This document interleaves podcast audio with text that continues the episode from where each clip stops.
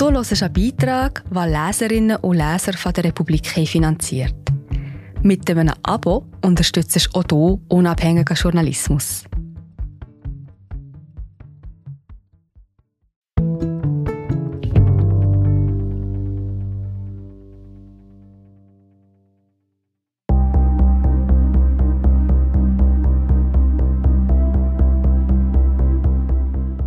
Und Israelis stehen sich auf den Golanhöhen als unerbittliche Feinde gegenüber.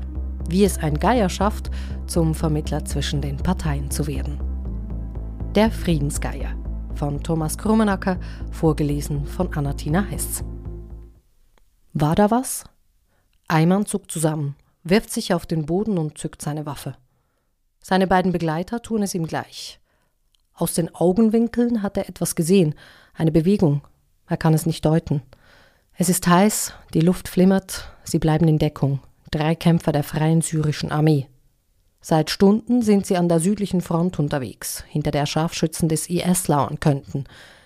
Die drei lauschen in die Ferne, doch sie hören nichts, nur das Pochen ihres Blutes. Irgendwann schleichen sie hin. Eimann erschreckt.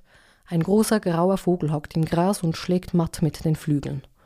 Eimann kennt sich aus. Er sieht, der Gänsegeier wird bald sterben. Behutsam schleichen sie zurück. In der Dämmerung kehrt Eimann zurück. Er hat Wasser mitgebracht, tunkt sein Taschentuch in die Flasche und beträufelt damit Gesicht und Schnabel des Geiers, sicher eine halbe Stunde lang. Auf dem Rücken trägt der Vogel ein GPS-Sender. Aus seinem Federkleid ragt eine Antenne, seine Flügelmarke hat die Kennung S98, versehen mit dem Hinweis, dass der Geier von der Universität Tel Aviv markiert wurde.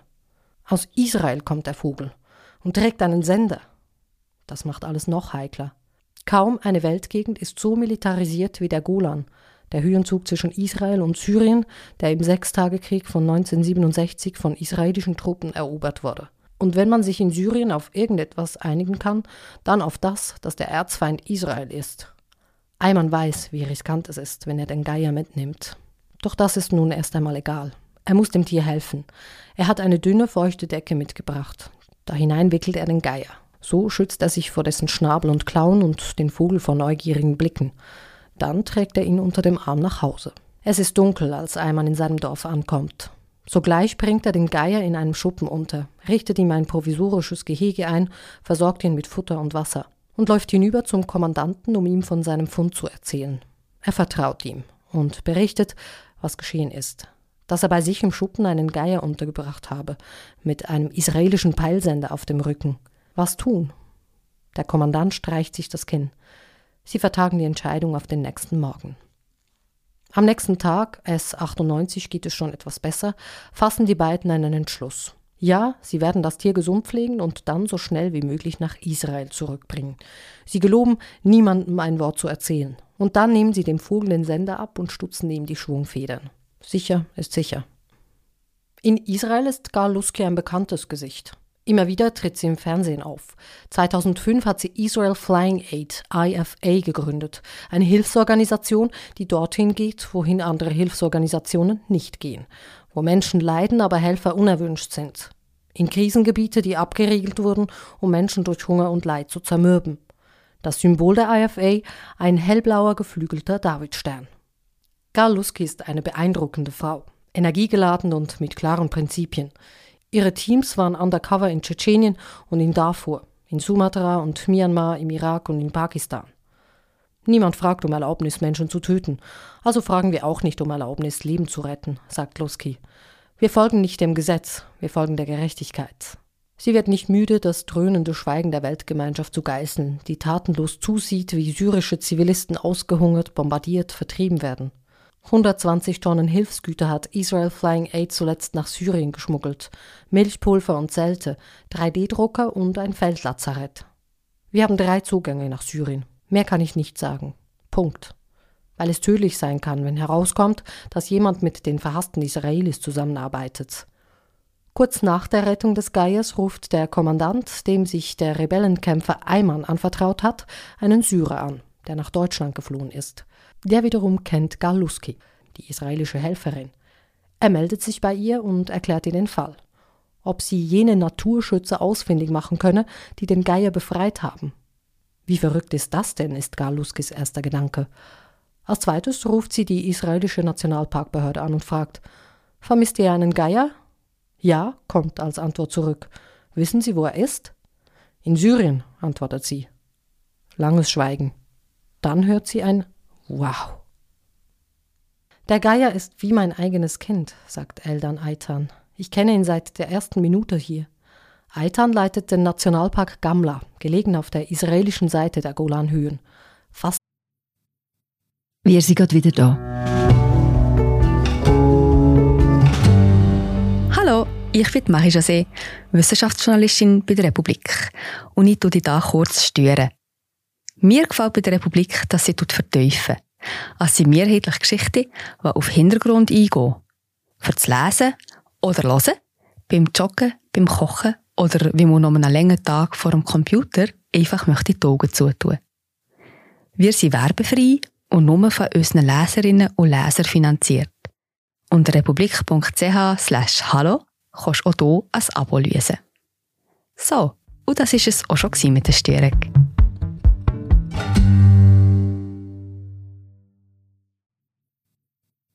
Zwei Jahre lang hat er S98 gepflegt und gefüttert, ehe er half, ihn auszuwäldern.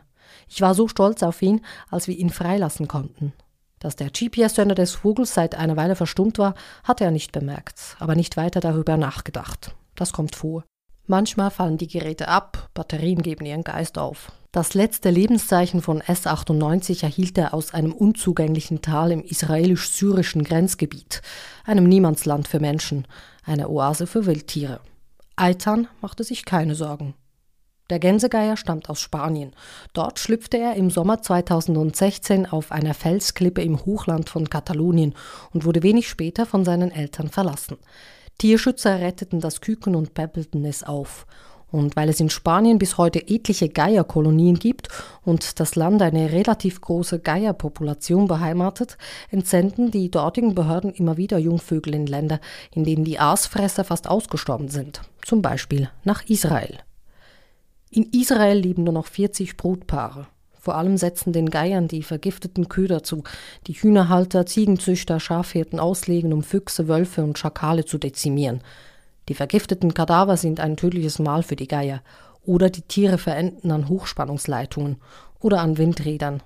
Damit Gänsegeier in Israel nicht aussterben, muss der Bestand ständig gestützt werden. Rund 140 Gänsegeier, vor allem aus Spanien, hat man in den vergangenen 20 Jahren importiert. Und regelmäßig schnallt man den Tieren vor ihrer Auswilderung einen GPS-Sender auf den Rücken, um ihre Flugwege wissenschaftlich auszuwerten. S-98 erreicht am 7. Juli 2016 Israel, zusammen mit sechs Artgenossen. Einige Zeit verbringen die Jungvögel in Quarantäne im Jerusalemer Zoo, ehe S-98 im Naturschutzgebiet Gamla ankommt. S-98 lebt in einer Voliere in der Wildnis, um sich an ein Leben in Freiheit zu gewöhnen. Stunden verbringt Reservatsleiter Eldad Aitan nun jeden Tag an der Seite des Geiers. Eines Tages ist es soweit. Aitan öffnet die Voliere, S98 breitet seine Schwingen aus und fliegt davon in die Freiheit. Als nun das Telefon klingelt, Eldad Aitan abhebt und die Nationalparkverwaltung dran hat, die ihm erzählt, dass sein Gänsegeier in den Händen syrischer Rebellen sei, muss er sich erst einmal setzen. Es fühlt sich an wie ein Schock. Und dann geschieht das nächste kleine Wunder. Ayman und sein Kommandant Eldad Aitan und Galuski gründen eine WhatsApp-Gruppe. Der Plan, Ayman soll den Vogel weiter aufpäppeln, ehe er ihn an den israelischen Grenzzaun bringt, den die Armee dann für einen winzigen Augenblick öffnen soll, um den Gänsegeier in Empfang zu nehmen. Doch das bedeutet, der Geier muss über 150 Kilometer weit transportiert werden, vorbei an den Checkpoints mehrerer Milizen in Schussweite von IS-Herrschern und Assad-Truppen und das bedeutet, die israelische Armee muss mitspielen. Eldad Aitan will den Kontakt zu den Generälen herstellen. Zuvor schickt er Ayman Hinweise, wie er S-98 behandeln soll. Der ist ein bisschen beleidigt. Offenkundig sind die Instruktionen für Laien geschrieben und er kennt sich doch aus. Pikiert schreibt Ayman in die WhatsApp-Gruppe: Macht euch keine Sorgen, ich weiß schon, wie man mit Vögeln umgeht. Da musste ich zum ersten Mal lachen, sagt Galuski. Da wusste ich, das Tier ist in guten Händen. Und Ayman kennt sich wirklich aus. Er gehört einem Beduinenstamm an. Seine Onkel und Großväter hielten Greifvögel und gingen mit ihnen auf die Jagd. Oft begleitete er sie, lauschte ihren Tipps und bis heute ist es sein Traum, eines Tages einen Falken zu besitzen. Natürlich weiß Eimann, dass der Geier Fleisch braucht und das ist ein Problem. Die wenigen Hühner braucht er eigentlich selbst. Aber ich behandelte es 98 wie einen jungen Falken. Ich brachte ihm ein zerteiltes Huhn, er fraß es und rasch sah er besser aus. Und so füttert er den Vogel weiterhin mit Hühnern. Ich habe mich so sehr gefreut, dass er fraß, dass ich manchmal sogar vergaß, dass wir, meine Eltern, meine Frau und die Kinder, kein Huhn haben werden. Er fraß nichts anderes als frisch geschlachtetes Huhn. Aber egal. Ich war glücklich zu sehen, wie der Vogel sich erholt, selbst wenn wir in jener Zeit nichts anderes zu essen hatten als in Öl getunktes Gemüse. Und zum Beleg, wie gut es es 98 geht, postet Eimann ein Handyvideo in der WhatsApp-Gruppe, das zeigt, wie der Geier ein totes Huhn verschlingt. Zugleich wird die Lage mit jedem Tag gefährlicher. Trotz aller Geheimhaltung hat sich das Gerücht verbreitet, dass irgendjemand einen Geier verstecke, der mit israelischer Spionagetechnik ausgerüstet sei. Der Hühnerverbrauch, dazu die Gefahr, als israelischer Spion beschuldigt zu werden, so sehr Eimann den Geier mag, so erpicht ist er darauf, ihn möglichst rasch loszuwerden. In Israel auf der anderen Seite der Grenze nimmt Eldad Eitan unterdessen Kontakt zur Armeeführung auf. Die Soldaten an der Nordfront, einem militärisch heiklen Abschnitt der Grenze, sind angespannt. Nur wenige Kilometer entfernt arbeitet der IS daran, die syrische Seite der Golanhöhen zu erobern um von dort den verhassten jüdischen Staat zu attackieren. Immer wieder schwappt der syrische Konflikt nach Israel hinüber. Hier ein Granatenbeschuss, dort ein Querschläger, da ein Buschbrand verursacht durch einen Irrläufer. Wer weiß, wie radikal die israelische Armee ihre Grenzen schützt, ahnt, dass ihr ein Gänsegeier ziemlich egal ist. Und doch sagt die Armeeführung den S-98-Verschwörer nach einer Weile zu. Ja, man sei bereit, den Grenzzaun für einen kurzen Augenblick zu öffnen. Und dann steht der Plan. Die syrischen Rebellen um Eimann sollen den Geier in einem Käfig für Hühnertransporte bis zum Grenzzaun nach Kuneitra auf den Golanhöhen bringen. Die israelische Armee garantiert, dass sie nicht schießen wird, wenn sich die Rebellen der Grenze nähern, und verspricht, den Zaun für die Übergabe aufzutun. Und so bricht Eimann eines Morgens auf, der Gänsegeier hockt in einem Hühnerkäfig. Tagelang sind sie unterwegs, einen Umweg nach dem nächsten müssen sie nehmen. Es nützt nichts. An einem Checkpoint beschlagnahmt eine verfeindete Miliz den Geier. Es tritt ein, was Eimann befürchtet hat, dass jemand den Geier nimmt, um Lösegeld zu fordern. Helferin Lusky kennt das. Milizen stoppen selbst Transporte mit Schwerverletzten, um Geld herauszuschlagen. Und nun will eine Miliz Lösegeld für den Geier. Deren Kommandant schickt eine E-Mail an Galuski. Sie antwortet, indem sie kommentarlos den Scan eines Überweisungsbelegs zurückschickt umgerechnet über 100.000 Dollar. Was soll das? fragt der Kommandant. Darauf sie, das ist ein Beleg für den Kauf von Hilfsgütern, die wir euren Landsleuten gerade geliefert haben. Wenn ihr mir die bezahlt, habe ich wieder Geld für eure Forderung. Der Kommandant sendet eine Entschuldigung. Der Weg für S98 ist wieder frei. Ayman und seine Leute bringen ihn in ein Dorf unweit der Grenze. Nun übernehmen wieder Vermittler aus Israel. Sie überzeugen die lokale Miliz, den Weitertransport an die Grenze zu übernehmen. An den Grenzzaun, der im Visier israelischer Scharfschützen liegt und dem sich niemand nähern darf, weder Israelis von innen noch Syrer von außen. Am nächsten Morgen geht ein Milizionär zum Grenzzaun in der Hand den großen Hühnerkäfig. Israelische Soldaten gehen ihm entgegen, öffnen ein Tor, nehmen den Käfig entgegen, schließen das Tor wieder und tragen ihn in eine mobile Röntgenbox um sicherzugehen, dass ihnen kein gefiederter Selbstmordattentäter untergeschoben wird. Eldad Aitan, der Naturschützer, ist an diesem Morgen an die Grenze gefahren. Er wird als erstes vorgelassen und kann sein Glück nicht fassen. Ich habe den Geier mit meinen Händen nochmal gründlich abgetastet. Ich bin ja derjenige, der ihn am besten kennt. Das Tier ist gesund. Eimann und sein Kommandant haben der Transportkiste einen Brief beigelegt, dass sie den Geier so gut es ging gepflegt hätten und dass sie dankbar seien für die Hilfe der Israelis für die Menschen in Syrien. Der verantwortliche Offizier gibt wenig später einem israelischen Kamerateam ein Interview. Vor wenigen Minuten sind wir von einer zivilen Operation zurückgekehrt, die faszinierend war und die Rückkehr eines Geiers betraf, sagt er, den Rücken zur Kamera gewandt. Der Geier wurde nach Überquerung der Grenze in Syrien gefangen genommen, sagt er, gerade so, als handle es sich um einen Menschen. Er wurde uns übergeben und wird nun medizinisch untersucht. Dann wird der Kommandant emotional. Es ist ein Ereignis, das die Grenzen überwunden hat. Es gibt eine geografische Grenze, aber die Natur hat ihre eigenen Grenzen. Ich bin glücklich und bewegt, dass ich Teil einer solchen Operation sein durfte. Dieser Geier hat eine Seele, sagte Eimann. Wie er mich angesehen hat, als ich ihn in der Dämmerung in die Decke gewickelt habe.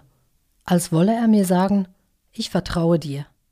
Israelische, syrische und internationale Medien haben über die Geschichte berichtet, ohne zu wissen, dass er Ayman es war, der den Geier gerettet hatte. Die syrische Regimemedien haben gesagt, dass die Israelis uns mit dem Geier hätten ausspionieren wollen. Aber ich sage, es ist ein Geier des Friedens. Eldad Aitan kümmert sich noch immer um seinen Schützling. Im ersten Moment war ich einfach nur glücklich, dass er wieder da war. Jetzt bin ich glücklich, weil ich gesehen habe, dass Frieden mit den Menschen in Syrien möglich ist. Karl Lusky wundert sich bis heute, wie sehr die Geschichte sie berührt hat. Einmal noch hatte sie nach der Übergabe mit Eimann Kontakt. Er erzählte ihr, er ärgere sich über den Vorwurf, er sei ein Verräter. Darauf sie, wenn es dich tröstet, hier bist du ein Held.